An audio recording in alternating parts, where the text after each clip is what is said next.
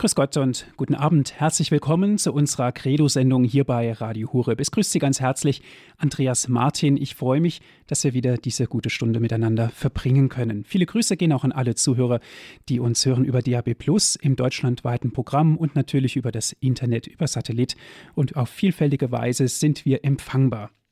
Credo, so heißt diese Sendung. Credo der Glaube und mit dem Glauben hat natürlich auch diese Sendung was zu tun.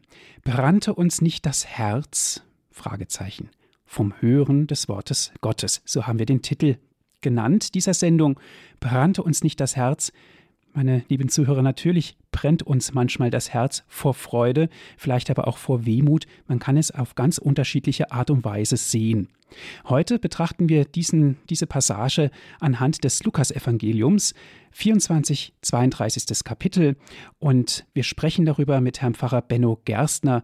Aus Wolfach ist er uns zugeschaltet. Das liegt im Herzen des Schwarzwaldes. Grüß Gott, Herr Pfarrer Gerstner. Schön, dass Sie da sind. Grüß Gott, Herr Martin. Ich bin auch wieder gern mit Ihnen zusammen jetzt auf Sendung. Herr Pfarrer Gerstner, brannte uns nicht das Herz. Wir haben jetzt noch Osterzeit und natürlich ist uns das Evangelium noch ein klein wenig in den Ohren. Bevor Sie uns das Evangelium vortragen werden, vorlesen werden, wann hat Ihnen denn das letzte Mal das Herz so richtig gebrannt? Also ich muss ehrlich sagen, es hat mir gebrannt über die ganzen Ostertage. Wir hatten so gut besuchte Gottesdienste vom Palmsonntag angefangen bis eben zum Ostermontag wo das Evangelium ja verkündet wird vom brennenden Herzen. Und dann auch der Weiße Sonntag, am letzten Sonntag, also vorgestern hatte ich den ersten Weißen Sonntag hier in Wolfach mit den Kommunionkindern. Das war auch wirklich, da hat denen das Herz gebrannt und auch dadurch natürlich auch mir. Also ist es durch die ganzen Ostertage, muss ich sagen, habe ich dieses brennende Herz erfahren und trage es äh, weiter bis am nächsten Sonntag ist nochmal Weißer Sonntag in der zweiten Pfarrei oben in Oberwolfach. Und da will ich versuchen, auch noch einmal die Herzen der Kinder anzustecken zu und zum Brennen zu bringen. Ja, schön.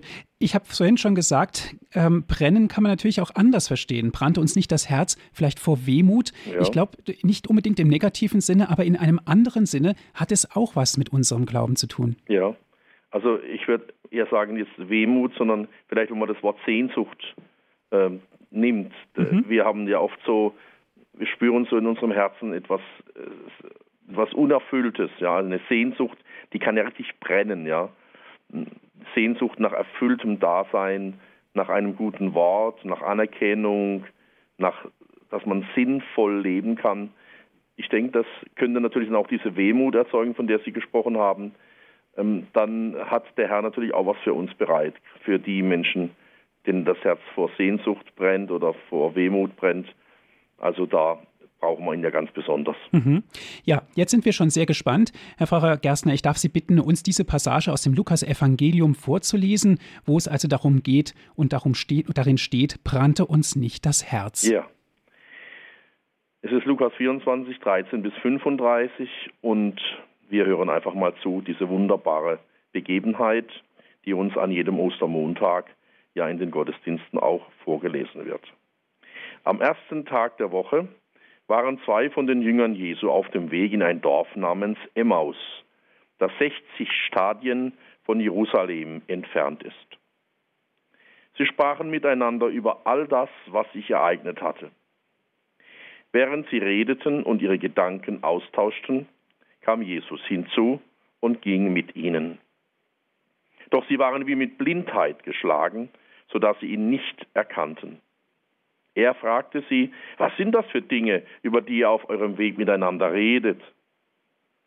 Da blieben sie traurig stehen, und der eine von ihnen, er ist Kleophas, antwortete ihm, bist du so fremd in Jerusalem, dass du als einziger nicht weißt, was in diesen Tagen dort geschehen ist? Er fragte sie, was denn? Sie antworteten ihm, das mit Jesus aus Nazareth. Er war ein Prophet, mächtig in Wort und Tat vor Gott und dem ganzen Volk. Doch unsere Hohenpriester und Führer haben ihn zum Tod verurteilen und ans Kreuz schlagen lassen. Wir aber hatten gehofft, dass er der sei, der Israel erlösen werde. Und dazu ist heute schon der dritte Tag, seitdem das alles geschehen ist. Aber nicht nur das. Auch einige Frauen aus unserem Kreis haben uns in große Aufregung versetzt. Sie waren in der Frühe beim Grab, fanden aber seinen Leichnam nicht.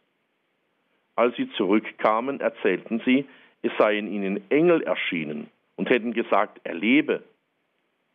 Einige von uns gingen dann zum Grab und fanden alles so, wie die Frauen gesagt hatten. Ihn selbst aber sahen sie nicht. Da sagte er zu ihnen, begreift ihr denn nicht?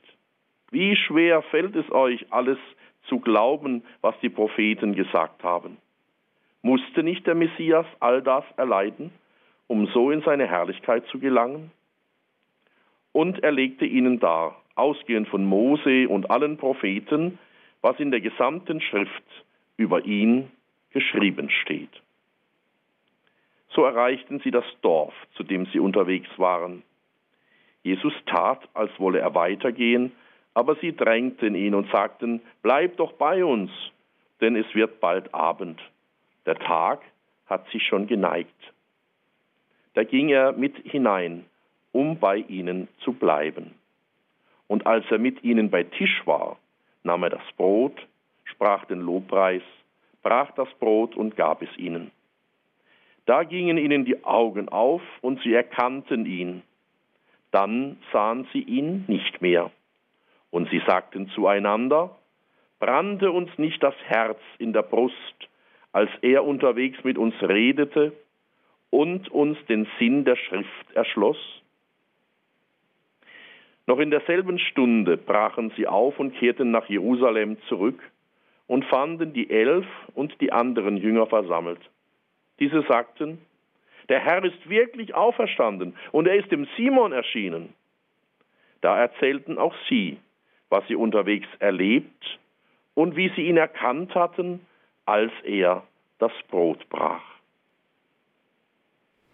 Herr Pfarrer Gerstner, Dankeschön, dass Sie uns das Evangelium vorgelesen haben.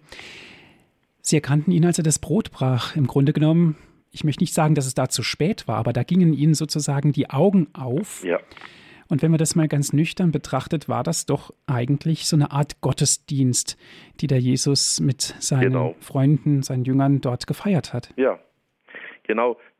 Im Grunde genommen war es wirklich der, die erste Eucharistiefeier eingeteilt in Wortgottesdienst und eben dieser zweite Teil der Eucharistia, der Danksagung und eben der, des, äh, des Brotbrechens und des Empfangens auch des verwandelten Brotes. Das, was wir heute als unseren katholischen Gottesdienst feiern, das ist hier der Prototyp sozusagen, können wir sagen, ja. Und hat natürlich auch die Jünger erinnert an ein Geschehen, als er das erste Mal mit ihnen Eucharistie gefeiert hat am Gründonnerstag. Aber der Gründonnerstag ist ja der Tag der Einsetzung der Eucharistie, aber dieser erste Teil, eben der Wortgottesdienst, der für uns maßgeblich auch dazugehört zur Eucharistiefeier, der war dort noch nicht gegeben. Ich möchte ihn eben hier finden, in diesem Evangelium, diese beiden so wesentlichen Teile, wo man bei, wobei man keins dem anderen vorziehen soll oder eins gegen den anderen ausspielen sollte, sind beide Teile gleichermaßen wichtig, auch für, die, für das Zustandekommen eines Gottesdienstes, wie wir ihn auch feiern möchten.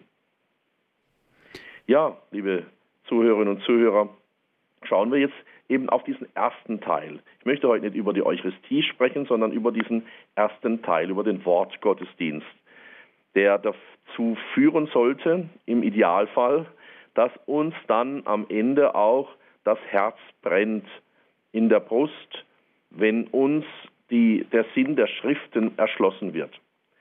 Vielleicht verstehen Sie deshalb auch besser, warum es notwendig ist, auch in einer guten Weise das Wort Gottes zu hören und dass dann auch für uns Priester eine ganz gewaltige Aufgabe da ansteht, das Wort Gottes auszulegen in der Predigt, so dass es die Leute erreicht und dass ihr Herz zum Brennen kommt.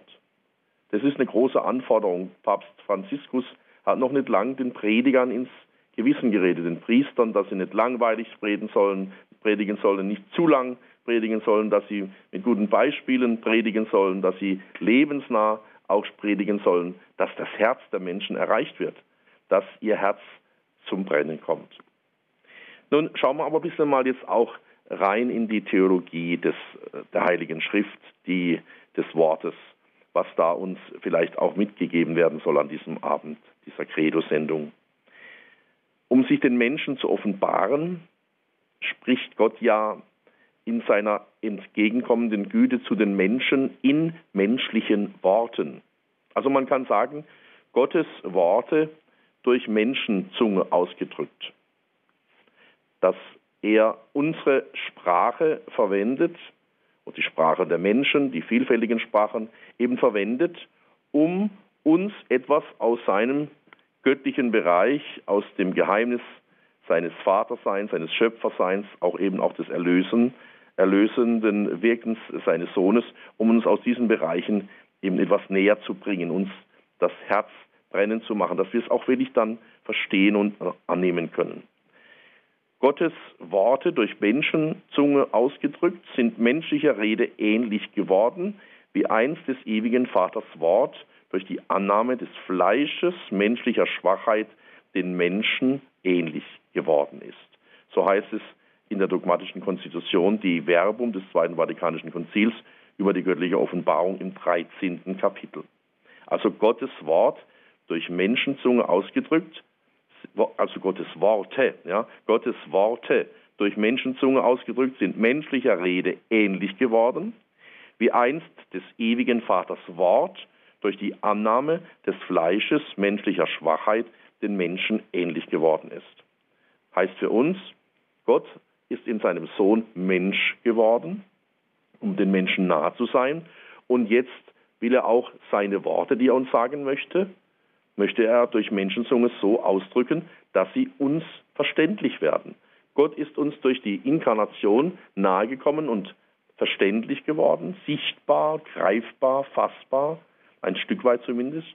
Und so will er auch seine Worte, die er an uns richten möchte, in den einzelnen Sprachen ausgedrückt, in Menschenzunge ausgedrückt, auch uns, uns nahe kommen in diesen Worten, uns dadurch auch erreichen. Aber letztlich natürlich, wenn wir es nochmal zusammenfassend sagen, durch alle Worte der Heiligen Schrift sagt Gott letztlich nur ein einziges Wort und sein eingeborenes Wort ist es, indem er sich selbst ganz aussagt. Bei Augustinus lesen wir, das eine gleiche Wort Gottes erstreckt sich durch alle Schriften. Das eine gleiche Wort ertönt im Mund aller heiligen Schriftsteller. Und da es im Anfang Gott bei Gott war, benötigt es, benötigt es keine Silben, denn es ist nicht zeitbedingt. Aus diesem Grund hat die Kirche die Heiligen Schriften immer verehrt wie den Leib des Herrn selbst. Also wenn, wenn sie zusammen, wenn die Heiligen Schriften alle zusammen, also die ganze Bibel jetzt zusammengenommen, wenn alle diese Worte letztlich nur Gott aussprechen wollen, dann ist eben diese ganze, der ganze Kanon der Schriften wie der Leib des Herrn selbst. Und die Kirche reicht den Gläubigen ohne Unterlass das Brot des Lebens, das sie vom Tisch des Wortes Gottes und eben vom Tisch des Leibes Christi empfängt. Beides gehört zusammen, der Tisch des Wortes und der Tisch des Brotes.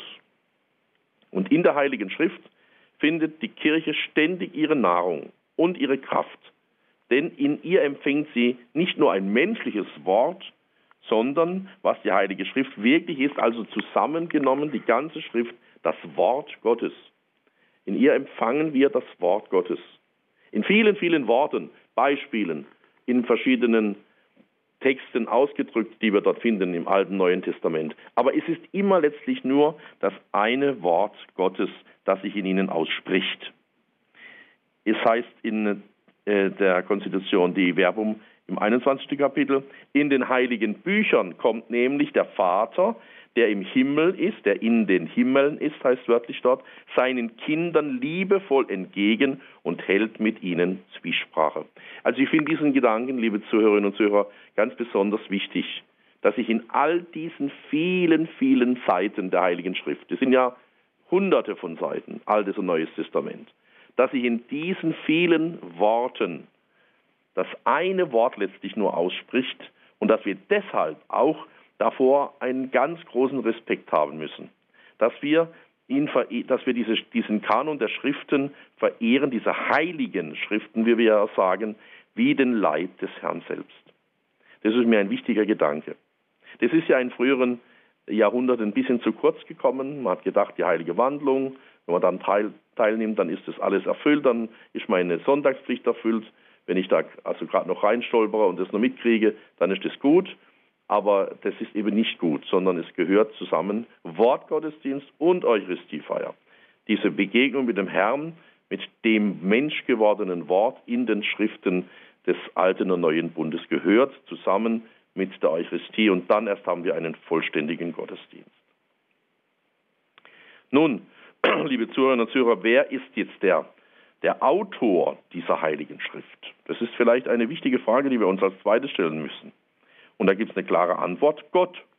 Gott ist der Urheber, Autor heißt der Urheber, Gott ist der Autor, der Urheber der Heiligen Schrift.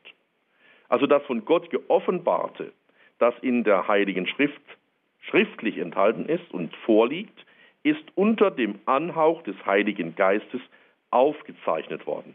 Wenn Gott der Autor ist, dann hat er natürlich autorisiert die Schrift durch seinen Geist den er den Schriftstellern, den biblischen Schriftstellern auch eingehaucht hat. Anhauchung, Inspiration. Denn ich möchte zitieren wieder die Verbum, Kapitel 11, denn die heilige Mutter Kirche hält aufgrund apostolischen Glaubens die Bücher sowohl des Alten wie des Neuen Testaments in ihrer Ganzheit mit allen ihren Teilen für heilig und kanonisch, weil sie auf Eingebung des Heiligen Geistes geschrieben, Gott zum Urheber, also Autor haben und als solche der Kirche übergeben sind. Und Gott nun hat die menschlichen Verfasser, die menschlichen Autoren der Heiligen Schrift inspiriert. Zur Abfassung, ich zitiere nun wieder die Werbung, der heiligen Bücher aber hat Gott Menschen erwählt, die ihm durch den Gebrauch ihrer eigenen Fähigkeiten und Kräfte dazu dienen sollten, all das und nur das, was er in ihnen und durch sie wirksam selbst wollte, als wahre Verfasser schriftlich zu überliefern. Also letztlich verwendet er im guten Sinne verstanden ähm, Menschen, die er sich aussucht, um seine Botschaft in der Zunge, in der Menschenzunge, in verschiedenen Sprachen auch Menschen, den Menschen zu überliefern, den Menschen weiterzugeben. Und diese inspirierten Bücher nun der Heiligen Schrift, die lehren die Wahrheit. Das ist für uns ja ganz, ganz wesentlich, dass da nicht irgendwelche Märchen uns erzählt werden, vorgelesen werden, sondern da geht es um die Wahrheit. Das ist das, wofür Christus gestorben ist und wofür heute noch Menschen ihr Leben lassen. Wenn wir daran denken, dass der Besitz der, der Bibel bei Kommunisten oft den Tod bedeutet hat und in, in äh, Nordkorea heute noch äh, bedeutet Gefängnis und Folter und Verfolgung und so weiter. Dann können wir erst verstehen, was es bedeutet, für die Wahrheit zu stehen, einzustehen. In De Verbum heißt es, da also all das, was die inspirierten Verfasser oder Hagiographen aussagen, die heiligen Schriftsteller, also Hagiographen, als vom Heiligen Geist ausgesagt gelten muss, ist von den Büchern der Schrift zu bekennen, dass sie sicher getreu und ohne Irrtum die Wahrheit lehren, die Gott um unseres Heiles willen in heiligen Schriften aufgezeichnet haben wollte. Also, wenn wir die Schrift in die Hand nehmen, dann ist das ein Buch, in dem die Wahrheit letztlich zu finden ist.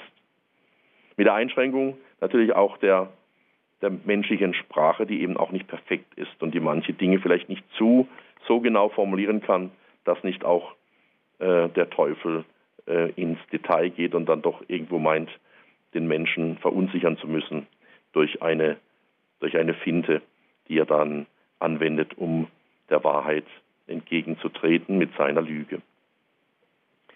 Nun, der christliche Glaube ist jedoch nicht eine Buchreligion, liebe Zuhörerinnen und Zuhörer. Das Christentum ist die Religion des Wortes Gottes, nicht eines schriftlichen, stummen Wortes, sondern des menschgewordenen lebendigen Wortes, so sagt der heilige Bernhard. Christus, das ewige Wort des lebendigen Gottes, muss durch den Heiligen Geist unseren Geist für das Verständnis der Schrift öffnen, damit sie nicht toter Buchstabe bleibe. Also immer ein Zusammenwirken auch dessen, was da geschrieben vor uns liegt, was wir, wie das Evangelium, das wir gerade zu Anfang gehört haben. Und um das aber zu verstehen, muss dies wieder Gott mithelfen.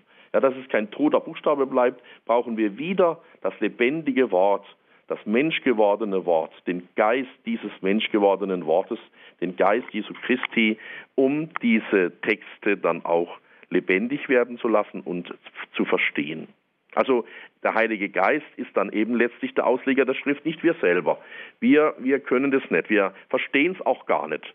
Jesus musste ja auch in, in unserem Evangelium dies tun. Er hat ja die Schriften ausgelegt. Brannte uns nicht das Herz in der Brust, als er unterwegs mit uns redete und uns den Sinn der Schrift erschloss. Erst dann brennt ihr Herz. Ja? Sie haben die Worte vorher alle schon gehört. Sie haben sie in ihrem Kopf getragen, ja, in ihrem Hirn vielleicht gespeichert gehabt, aber sie haben sie nicht verstanden. Sie sind auch nicht auf die emotionale, die Herzensebene gerutscht, sondern sie sind einfach da gewesen, aber unverständlich, tot letztlich. Und Jesus nun tritt ihnen zu ihnen hinzu und erklärt, er schließt ihnen nun den Sinn der Schrift. Er macht, er macht diese Gedanken erst lebendig und verständlich. Das ist ja letztlich dieser große Satz, brannte uns nicht das Herz in der Brust, als er unterwegs mit uns redete und uns den Sinn der Schrift erschloss. Wir brauchen Gottes Hilfe, damit wir den Sinn der Schriften verstehen können. Also in der Heiligen Schrift spricht Gott zu Menschen nach Menschenweise.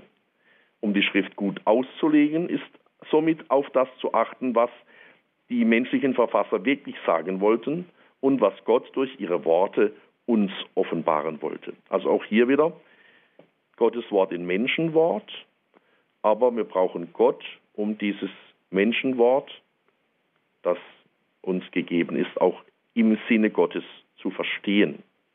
Und um die Aussageabsicht der Schriftautoren zu erfassen, sind die Verhältnisse ihrer Zeit und ihrer Kultur, die zu der betreffenden Zeit üblichen literarischen Gattungen und die damals geläufigen Denk-, Sprech- und Erzählformen zu berücksichtigen. Denn, so heißt es in De Verbum im zwölften Kapitel, denn die Wahrheit wird in Texten, die auf verschiedene Weise geschichtlich, prophetisch oder poetisch sind oder in anderen Redegattungen jeweils anders dargelegt und ausgedrückt. Also auch hier die Aussageabsicht der Schriftautoren muss auch mitbedacht werden und aus dem jeweiligen Zeitkontext heraus äh, die Dinge auch gedeutet und verstanden. Ganz auch wichtig die Schriften sind eben auch in einer bestimmten Zeit abgefasst. Da spielen eben dann auch die Gedanken, das Gedankengut dieser Zeit hinein. Schauen wir nur auf die Beispiele, die, die Jesus verwendet hat in seinen Erzählungen. Die waren eben aus seiner Zeit, aus der bäuerlichen äh, Gesellschaft herausgenommen. Der gute Hirte, natürlich solches Bild, das Weizenkorn und oder die, äh, die, die Weintraube und die Rebe und all diese Bilder sind ja rein äh, aus der Landwirtschaft und aus der damaligen Zeit herausgenommen. Aber gut, sie sind heute noch verständlich. Aber auch immer wieder müssen sie gedeutet werden. Da die Heilige Schrift inspiriert ist, also von Gottes Geist eingehaucht, was da geschrieben wurde, gibt es noch ein weiteres, ein nicht weniger wichtiges Prinzip zur richtigen Auslegung, ohne dass die Schrift toter Buchstabe bliebe, also eben nicht das Herz brennt. Die Heilige Schrift ist in demselben Geist in dem sie geschrieben wurde, auch zu lesen und auszulegen. So heißt es in De Verbum im Kapitel 12, äh, Abschnitt 3. Und für eine Auslegung der Schrift gemäß dem Geist, der sie inspiriert hat, gibt das Zweite Vatikanische Konzil nun drei Kriterien an. Erstens, sorgfältig auf den Inhalt und die Einheit der ganzen Schrift achten. Also wie unterschiedlich auch die Bücher sind, aus denen sie sich zusammensetzt, bildet die Schrift, die Heilige Schrift, doch eine Einheit aufgrund der Einheit des Planes Gottes, dessen Zentrum und Herz Jesus Christus ist. Und seit Ostern, liebe Zuhörerinnen und Zuhörer, seit Ostern ist dieses Herz geöffnet. Thomas von Aquin sagt, unter Herz Christi ist die Heilige Schrift zu verstehen, die das Herz Christi kundtut. Dieses Herz war vor der Passion verschlossen, denn die Schrift war dunkel. Nach der Passion aber ist die Schrift geöffnet, damit diejenigen, die sie jetzt verstehen, erwägen und unterscheiden, wie die Weissagungen auszulegen sind. Also erst nach der Passion Christi, also nach seinem Tod, seiner Auferstehung, kann man erst letztlich die Schrift im tiefsten verstehen, ist das Herz der Schrift geöffnet. Und deshalb brennt es ja auch. Ne? Das haben wir jetzt gehört, auch wieder im Evangelium. Brannte uns nicht das Herz. Zweitens, die Schrift in der lebendigen Überlieferung der Gesamtkirche lesen. Also einem Sinnspruch der Väter zufolge ist, ich zitiere Origenes, die Heilige Schrift eher ins Herz der Kirche als auf Pergament geschrieben. Die Kirche bewahrt ja in ihrer Überlieferung das lebendige Gedächtnis des Gotteswortes. Und der Heilige Geist gibt ihr die geistliche Auslegung der Schrift nach dem geistlichen Sinn, den der Geist der Kirche schenkt.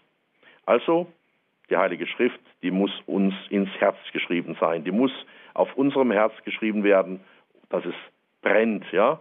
So stark muss da auch drauf gedrückt werden, wenn man da hineinschreibt in unser Herz, dass es auch brennt, dass es spürbar ist. Und dann müssen wir als drittes auf die Analogie des Glaubens auch achten. Das heißt, unter Analogie des Glaubens verstehen wir den Zusammenhang der Glaubenswahrheiten untereinander und im Gesamtplan der Offenbarung. Diese drei Punkte sind wichtig, wenn wir die Schrift in richtiger Weise lesen, deuten und dann auch verstehen wollen. Und da gibt es natürlich auch wieder einen mehrfachen Schriftsinn. Nach, der, nach einer alten Überlieferung ist der Sinn der Schrift ein doppelter, nämlich der wörtliche Sinn auf der einen Seite und der geistliche Sinn. Und dieser letztere, das kann ein allegorischer, ein moralischer und ein anagogischer Sinn sein. Die tiefe Übereinstimmung dieser vier Sinngehalte sichert der lebendigen Lesung der Schrift in der Kirche ihren ganzen Reichtum. Schauen wir das uns mal kurz an. Also der wörtliche Sinn ist klar. Der ist durch die Worte der Schrift bezeichnet und durch die Exegese, die sich an die Regeln der richtigen Textauslegung hält, das ist dieser dann daraus erhobene Sinn. Jeder Sinn der Heiligen Schrift, sagt Thomas von Aquin, gründet auf zunächst dem Wörtlichen. Klar, ich muss erst mal lesen, was da steht. So, und jetzt habe ich es gelesen, aber jetzt muss ich natürlich das ganze Ding mit Leben erfüllen, mit Geist erfüllen. Der geistliche Sinn. Dank der Einheit des Planes Gottes können nicht nur der Schrifttext, sondern auch die Wirklichkeiten und Ereignisse, von denen er spricht, ein Zeichen sein. Erstens der allegorische Sinn, das heißt, wir können ein tieferes, tieferes Verständnis der Ereignisse gewinnen, wenn wir die Bedeutung erkennen, die sie in Christus haben. Ich sage Ihnen ein Beispiel aus der Osternacht. Der wird uns doch jedes Jahr auch in den großen Lesungen erzählt vom Exodus, vom Durchzug durch das Rote Meer. Das ist ein Zeichen zunächst einmal eben auch für den Sieg Christi und damit der Taufe. Also so wie der Mose das Volk Israel durch das Rote Meer geführt hat, so führt Jesus uns durch das Meer der Sünde und des ewigen Todes und der Verdammnis und der Abgeschiedenheit von Gott hindurch. Das spaltet sich und er macht uns einen Weg frei und wir kommen mit ihm zusammen ins gelobte Land, also in sein Land des Lichtes und des Friedens, in die ewige Seligkeit. Wir dürfen auferstehen nach unserem Tod und haben mit unserer Taufe schon daran Anteil. Das ist so ein, eine allegorische Geschichte, eine allegorische ähm, Auslegung der Heiligen Schrift. Und dann gibt es noch einen moralischen Sinn. Das heißt, die Geschehnisse, von denen in der Schrift die Rede ist, sollen uns zum richtigen Handeln veranlassen. Also nicht nur lesen, ja wunderbar, sondern sie sind uns als Beispiel und sie sind uns zur Warnung aufgeschrieben. So heißt es im 1. Korintherbrief 10, Vers 11, eben Beispiel zur Warnung aufgeschrieben. Nicht nur, dass wir es lesen und da vielleicht sagen, na toll, was die alles da Schönes geschrieben haben, aber es geht mich ja nichts an, sondern es geht darum, auch die persönlichen moralischen Konsequenzen aus einem solchen Geschehnis, aus einer solchen, aus einem solchen Wort der Schrift auch zu ziehen. Und dann gibt es noch einen anagogischen Sinn. Das ist vielleicht das schwierigste Wort, das Sie vielleicht noch nicht so oft gehört haben. Das heißt, wir können Wirklichkeiten und Ereignisse in ihrer ewigen Bedeutung sehen, die uns zur ewigen Heimat hinaufführt. Das ist nämlich griechisch anagoge, ja? Das ist hinaufführen, hinaufgeführt. Und so ist die Kirche auf Erden Zeichen des himmlischen Jerusalem. Und letztlich will uns die ganze Schrift mit allem, was da drin steht, ja, letztlich ist es ja das, alles zusammengenommen ist es das Wort, das Fleisch geworden ist, Christus selber. Und dieser Christus möchte doch nichts anderes als uns aus dieser Welt einmal am Ende unserer Tage, das ist Ostern, Auferstehung, hinaufführen ins himmlische Jerusalem. Ein Distichon des Mittelalters fasst die Bedeutung dieser vier Sinngehalte, geistlicher, allegorischer, moralischer, anagogischer Sinn, zusammen. Litera gesta docet quid credas allegoria, moralis quid agas quo tendas anagogia. Das heißt, der Buchstabe lehrt die Ereignisse, was du zu glauben hast, die Allegorie, die Moral, was du zu tun hast, wohin, die, wohin du streben sollst, die Anagogie. Aufgabe des Exegeten nach die Verbum 12, Vers, äh, Abzeil, äh, Abschnitt 3 ist es, nach diesen Regeln auf ein tieferes Verstehen und Erklären des Sinnes der Heiligen Schrift hinzuarbeiten, damit so gleichsam aufgrund wissenschaftlicher Vorarbeit das Urteil der Kirche reife. Alles, das nämlich, was die Art der Schrifterklärung betrifft, untersteht letztlich dem Urteil der Kirche, die den göttlichen Auftrag und Dienst verrichtet, das Wort Gottes zu bewahren und auszulegen. Also nochmal, Aufgabe des Exegeten ist es, nach diesen von mir genannten Regeln auf ein tieferes Verstehen und Erklären der Heiligen Schrift hinzuarbeiten. Ja, das ist ihre Aufgabe. Nicht ähm, mit einer, ich sage oft hysterisch-kritischen Methode, alles zu zerpflücken, was da uns vorgelegt wird als äh, heiliges Wort, als heilige Schrift, sondern uns zu erklären und, und uns zu verstehen geben, was der tiefste Sinn dieser Schrift ist, dass wir auf, mit ihr zusammen und durch sie letztlich das Ziel unseres Lebens, das himmlische Jerusalem, erlangen. Das ist letztlich ihre schöne Aufgabe, wenn sie sie recht, in rechter Weise wahrnehmen.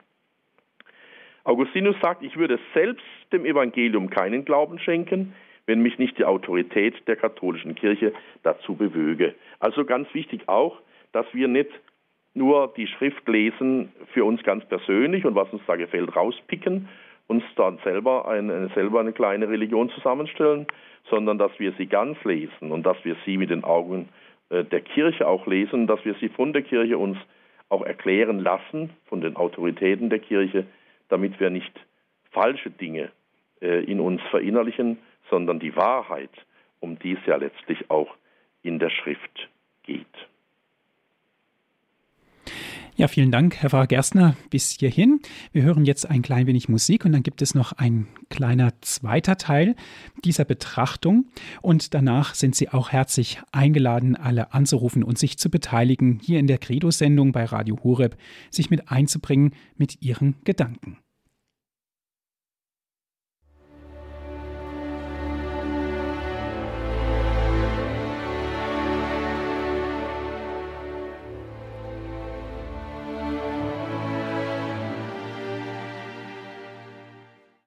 Brannte uns nicht das Herz vom Hören des Wortes Gottes. Das ist unser Titel unserer heutigen Credo-Sendung hier bei Radio Horeb. Wir sind verbunden mit Herrn Pfarrer Benno Gerstner aus Wolfach. Herr Pfarrer Gerstner, zunächst mal vielen Dank für diese Ausführungen, die Sie uns gegeben haben, diese Einleitung, diese tiefe spirituelle Einleitung auch in dieses wunderbare Evangelium Lukas 24. Vom Hören des Wortes Gottes, das ist der Untertitel dieser Sendung. Und wenn wir die Bibel betrachten, besteht sie im Grunde genommen aus zwei Teilen, Alten und Neuen Testament. Aber wo sind denn da diese Übergänge und die Zusammenhänge vor allen Dingen? Ja, natürlich gehört es zusammen. Das wissen Sie ja selber. Wir haben ja die Bibel meist vorliegen in einer Einheit, in der die 46 äh, Bücher des Alten Testamentes und die 27 Schriften des Neuen Testamentes zusammen gefasst sind. Und das Alte Testament ist natürlich ein unaufgebbarer Teil der Heiligen Schrift. Seine Bücher sind von Gott inspiriert und behalten auch einen dauernden Wert, denn der alte Bund ist nie widerrufen worden. Der Heilsplan des Alten Testamentes war vor allem darauf ausgerichtet, so sagt die Werbung 15, die Ankunft Christi des Erlösers von allem vorzubereiten. Und obgleich die Bücher des Alten Testamentes auch Unvollkommenes und Zeitbedingtes enthalten, zeugen sie dennoch von der Erziehungskunst der heilschaffenden Liebe Gottes. Sie enthalten erhabene Lehren über Gott, heilbringende Weisheit über das Leben des Menschen und wunderbare Gebetsschätze. Denken wir nur an die Psalmen. In ihnen ist schließlich das Geheimnis unseres Heils verborgen. Die Christen verehren das Alte Testament als wahres Wort Gottes. Den Gedanken, das Alte Testament aufzugeben, weil das Neue es hinfällig gemacht habe, der sogenannte Markionismus, den wies die Kirche stets auch entschieden zurück. Und das Neue Testament, das Wort Gottes, das Gottes Kraft zum Heil für jeden, der glaubt, ist, zeigt sich und entfaltet seine Kraft auf vorzügliche Weise natürlich dann auch in den Schriften des Neuen Testamentes. Und diese Schriften bieten uns dann die endgültige Wahrheit der göttlichen Offenbarung. Ihr zentrales Thema ist selbstverständlich Jesus Christus, der menschgewordene Sohn Gottes, seine Taten, seine Lehre, sein Leiden und seine Verherrlichung sowie die Anfänge seiner Kirche unter dem Walten des Heiligen Geistes. Die Evangelien sind natürlich da das Herzstück aller Schriften als Hauptzeugnis für Leben und Lehre des fleischgewordenen Wortes unseres Erlösers. Das viergestaltige Evangelium nimmt in der Kirche eine einzigartige Stellung ein. Dies bezeugen seine Verehrung in der Liturgie und die unvergleichliche Anziehungskraft, die es jederzeit auf die Heiligen auch ausübte. Caesarea, Caesarea die Jüngere sagt, es gibt keine Lehre, die besser, kostbarer und herrlicher wäre als der Text des Evangeliums. Seht und haltet fest, was unser Herr und Meister Christus in seinen Worten gelehrt und in seinen Taten gewirkt hat. Und die Theresia vom Kinde Jesu, es sagt vor allem, das Evangelium spricht mich während meiner inneren Gebete an. In ihm finde ich alles, was meiner armen Seele Not tut. Ich entdecke darin stets neue Einsichten, verborgene, geheimnisvolle Sinngehalte. Nun, schon zur Zeit der Apostel und so dann in ihrer ganzen Überlieferung wurde die Einheit des göttlichen Plans in den beiden Testamenten von der Kirche durch die sogenannte Typologie verdeutlicht.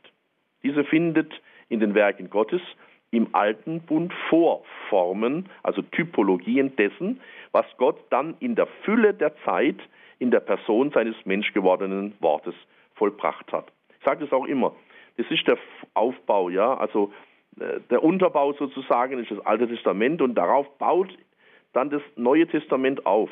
Nicht auf irgendeinem luftleeren Raums, sondern es baut auf auf dem, was durch Jahrhunderte auch schon zum Beispiel eben vom Volk der Juden als Wort Gottes verehrt wurde. Das eine baut auf dem anderen auf. Und in Jesus Christus findet alles dann seine Vollendung. Die Christen lesen also das Alte Testament im Licht Christi, der gestorben und auferstanden ist. Und die, diese typologische Lesung fördert den unerschöpflichen Sinngehalt des Alten Testamentes zutage. Immer wieder wird ja auch in den Evangelium das Alte Testament selbst von Jesus zitiert. Und sie darf nicht vergessen lassen, dass dieses einen eigenen Offenbarungswert behält, den unser Herr selbst ihm zuerkannt hat. Und im Übrigen will das Neue Testament auch im Licht des Alten Testaments gelesen sein. Die christliche Urkatechese hat beständig auf dieses zurückgegriffen. Einem alten Sinnspruch zufolge ist das Neue Testament im Alten verhüllt, das Alte im Neuen enthüllt. Novum in vetere latet et in novo vetus patet, sagt Augustinus. Und diese Typologie bedeutet das Hindrängen des göttlichen Planes auf seine Erfüllung, bis schließlich Gott alles in allen sein wird. Zum Beispiel verlieren die Berufung der Patriarchen und der Auszug aus Ägypten nicht dadurch ihren Eigenwert im Plan Gottes, dass sie darin auch Zwischenstufen sind. Ja? Sie sind, haben eine eigene Bedeutung. Damals der Exodus aus, aus Ägypten hat aber eben im Zusammenhang dann auch mit dem Neuen Testament noch einmal eine neue Bedeutung, eine gesteigerte, eine, die wir eben auf Christus hin auch deuten können. So, liebe Brüder und Schwestern, und wie sieht es aus mit, dem, mit der Heiligen Schrift im Leben der Kirche? In dem Wort Gottes wohnt, so heißt es in, in äh, Dei Verbum 21, dem Wort Gottes aber wohnt eine so große Macht und Kraft inne, dass es für die Kirche Stütze und Leben und für die Kinder der Kirche Glaubensstärke, Seelenspeise und reiner, unversiegbarer Quell des geistlichen Lebens ist. Der Zugang zur Heiligen Schrift muss für die Christgläubigen weit offen stehen. Das heißt, wir sollten immer auch in den Gottesdiensten die beiden Lesungen verkünden, am Sonntag aus dem Alten Testament, aus dem Neuen Testament und eben dann auch das Evangelium. Das, die Gläubigen, die müssen einfach auch das Wort Gottes zu Gehör bekommen, dass es ihr Herz erreichen und brennend machen kann.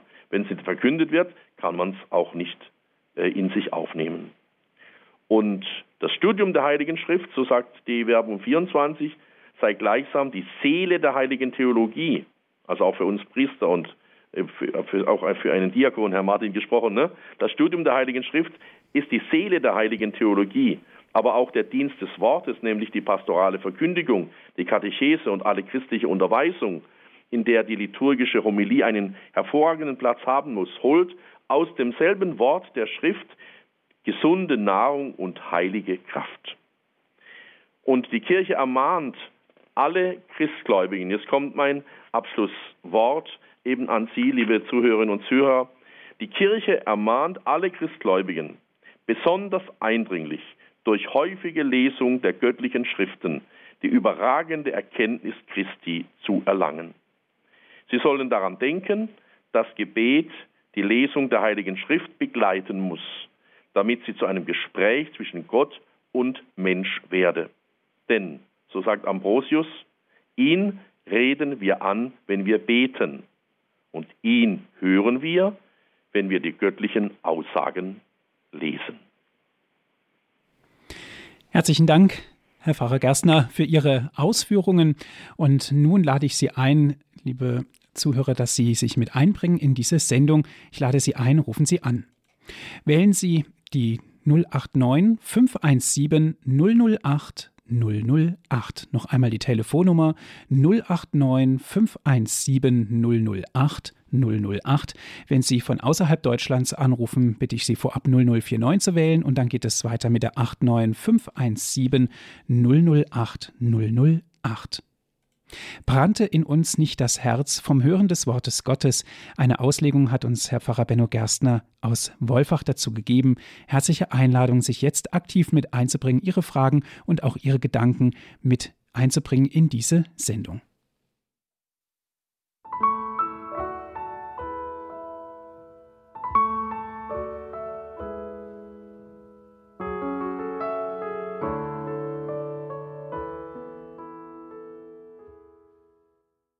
Sie hören die Sendung Credo hier bei Radio Horeb. Brannte uns nicht das Herz vom Hören des Wortes Gottes und aktiv haben wir das auch gemacht, und zwar mit Herrn Pfarrer Benno Gerstner aus Wolfach. Gerne dürfen Sie sich jetzt noch mit einbringen in diese Sendung. Rufen Sie an unter 089 517 008 008.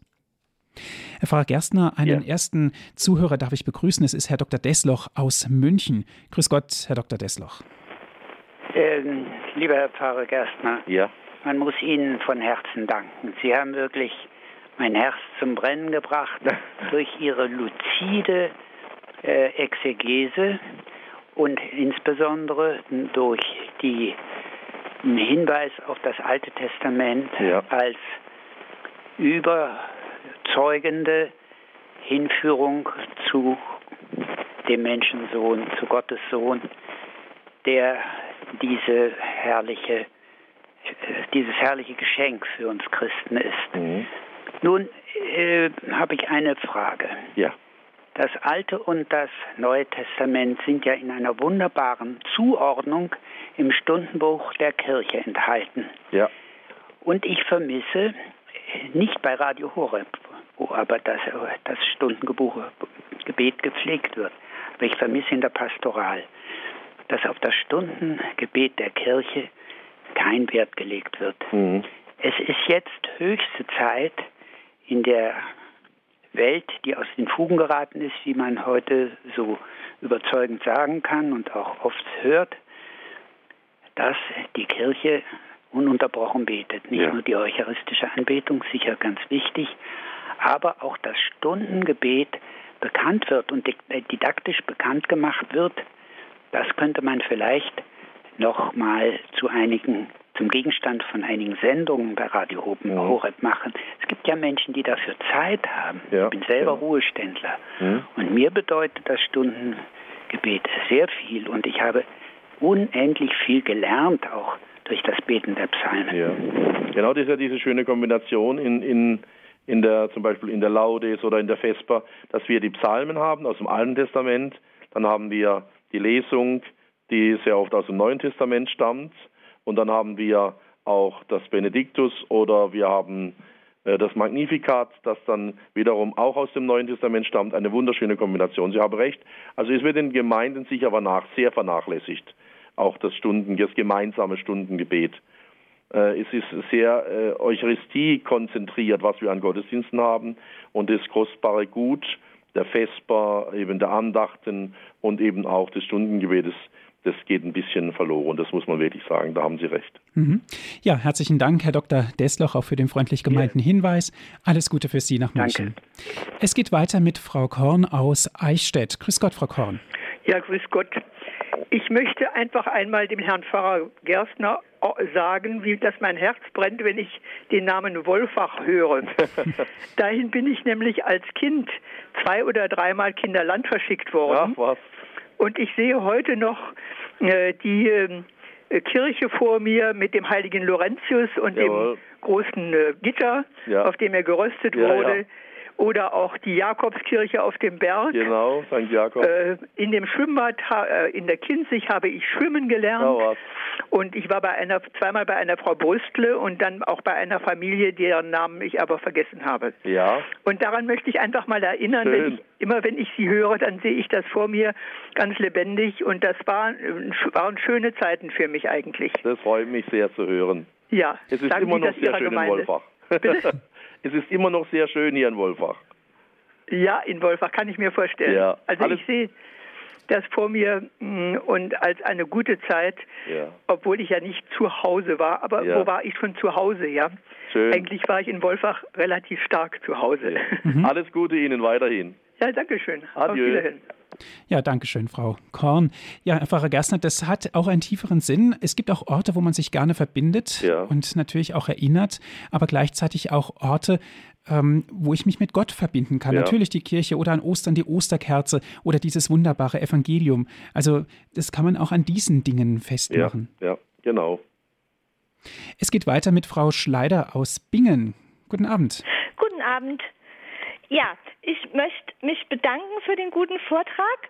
Ähm, ich bin Jahrgang 65, das heißt ähm, nach Konziliar groß geworden, mhm. was ich immer ein bisschen ähm, bedauere, weil ich eben die vorkonziliare Form nicht kenne. Ja. Und ich habe schon ganz oft von der Mehr des Wortes Gottes gehört, dass das Zweite, äh, das Zweite Vatikanische Konzil reich gedeckt haben soll und erlebe aber durchgängig seit meiner Geburt die Praxis, dass sonntags überwiegend nur eine Lesung gelesen wird, mhm. mit ganz fadenscheinigen ähm, Argumenten. Ja, dann wird der Gottesdienst zu lang und ja, es ja. ist zu schwierig zu und so weiter.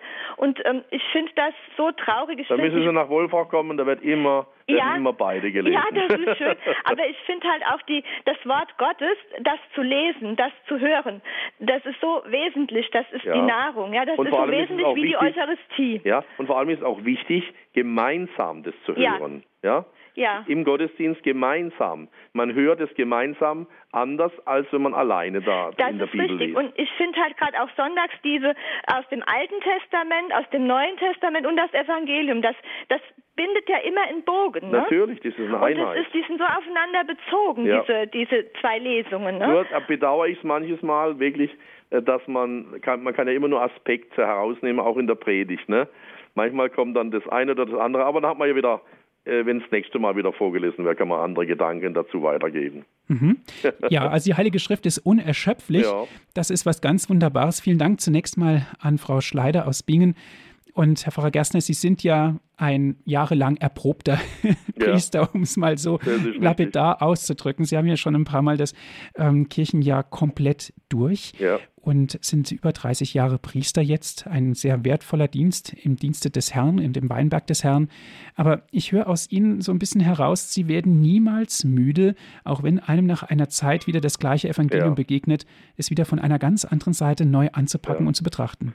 Es erschließt sich mir immer wieder etwas Neues, eine andere Nuance, eine neue Facette, wenn ich das wieder lese, oft auch durch die Umstände, die zurzeit in der Welt sind oder die in der Pfarrei sind oder in meinem Leben sind, erschließt sich immer wieder eine andere Seite, ein anderer Aspekt. Und da, also für mich ist da fast das Wort Unendlichkeit auch da drin sich widerspiegelnd und das kann man auch vielleicht wirklich sagen, denn der unendliche Gott hat sich ja in diesen Worten auch uns genähert. Mhm. Danke. Es geht weiter mit Frau Krämer aus Herzogenaurach. Grüß Gott, Frau Krämer. Ja, grüß Gott. Vergelt's Gott für Ihren Vortrag, Herr Pfarrer. Gerne schön. Und ich habe mich sehr gefreut, dass ich unter deinen Kindern solche gefunden habe, die in der Wahrheit wandeln wie, mir, wie es uns der Vater geboten hat. Also in der Wahrheit ist einfach alles drin. Und keiner von den ganzen großen ähm, Gestalten hat jeden Anspruch gestellt, dass er der Weg, die Wahrheit und das Leben ist. Ja. Jesus Christus. Und da ist alles drin. Und wenn ihr in meinem Wort bleibt, werdet ihr die Wahrheit erkennen und die Wahrheit wird euch frei machen. Frei ganz, machen. ganz schnell noch, genau. ganz bin gleich fertig. Ich hatte die große Gnade vor kurzem im Abendmahlsaal, also an historischer Stätte oh. zu sein, wo ja Jesus selber, der ewige hohe Priester, äh, das äh, erst die erste heilige Messe gefeiert hat, ja. das immerwährende Kreuzesopfer gestiftet und da ist der Gründonnerstag da und da ist Fronleichnam da und da ist jeder Sonntag da. es ist so, so wunderbar. Stellen wir uns einmal vor, er hätte nicht das geweihte Priestertum, er hätte keine Eucharistie, dann gäbe es keine Eucharistie, Nein. dann gäbe es kein Bußsakrament. Nein da gäbe es ja keine Erlösung. Das ist so eine Gnade. Da, ich glaube, da haben wir die ganze Ewigkeit damit zu tun, dass mein Leben Gott dafür danken. Ja. Und dann war die Mutter Gottes auch noch dort und hat mit den mit die Aposteln um den Heiligen Geist gefleht. So ist es in diesem gleichen Raum. in dem das Abendmahl gefeiert wurde, ne, das letzte. Und, und dann, wenn aber jener kommt und kommen wird, der Geist der Wahrheit, der wird euch die ganze Wahrheit lehren. Und wird, euch, und wird euch innerlich frei machen. Ja, Dankeschön, Frau Krämer, für Ihren Beitrag zu dieser ja. Sendung. Ja. Alles Gute für Sie. Auf ja. Wiederhören. Für Sie auch. Wiederhören. Adieu. Und einen nächsten Anrufer habe ich noch in der Leitung, Herr Rudolf aus Haßfurt. Grüß Gott, Herr Rudolf. Ja, grüß Gott. Äh, vielen Dank für den guten Vortrag. Aber ich habe eine Frage. Die Emaus-Jünger erkannten den Herrn beim Brotbrechen. Ja. Und dann gingen ihnen die Augen auf. Ja. Und sie sahen ihn nicht mehr. Da bitte ich doch um eine kurze Auslegung. Also sie haben ihn eigentlich erst erkannt, als er das Brot brach. Das Herz brannte ihnen, das haben sie im Nachhinein ja erzählt, als er ihnen den Sinn der Schriften erschloss, Wortgottesdienst. Ja? Aber in seiner Tiefe kann man Jesus erst erkennen, wenn man ihn als den für uns gebrochenen, also gekreuzigten ähm, Herrn und auferstandenen Herrn in der Eucharistie dann sieht. Also das gehört untrennbar dazu. Wir werden Christus niemals ganz erkennen, wir würden ihn nie ganz verstehen, wenn wir nicht die Eucharistie auch verstehen würden oder versuchen zu verstehen, was er da uns geschenkt hat. Also das Herz brennt beim Hören der Schrift, aber wir erkennen ihn in seiner Tiefe und Bedeutung, in dem, was er für uns getan hat, erst wenn wir Eucharistie feiern. Deshalb gehört dies beides zusammen.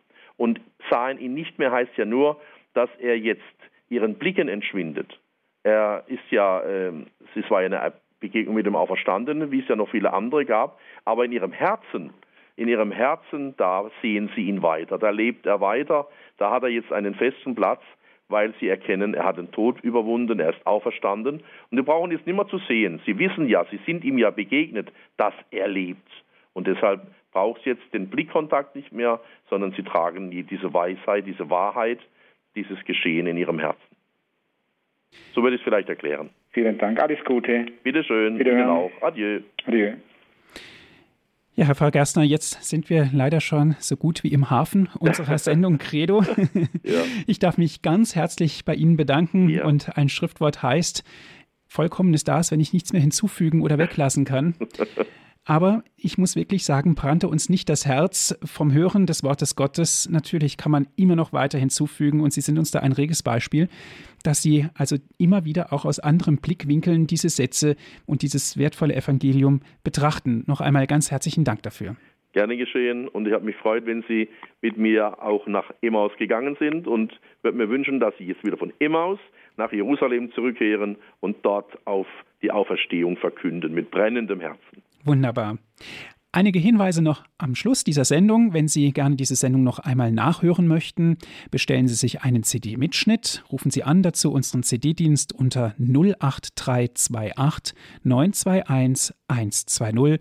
Wenn Sie von außerhalb Deutschlands anrufen, 0049 vorab wählen, dann weiter mit der 8328 921 120 und auch in Bälde auf unserer Internetseite www.hore.org gibt es die Sendung zum Herunterladen auf Ihren Computer, auf Ihren MP3-Player, jedenfalls als MP3-Datei. www.hore.org unsere Internetadresse.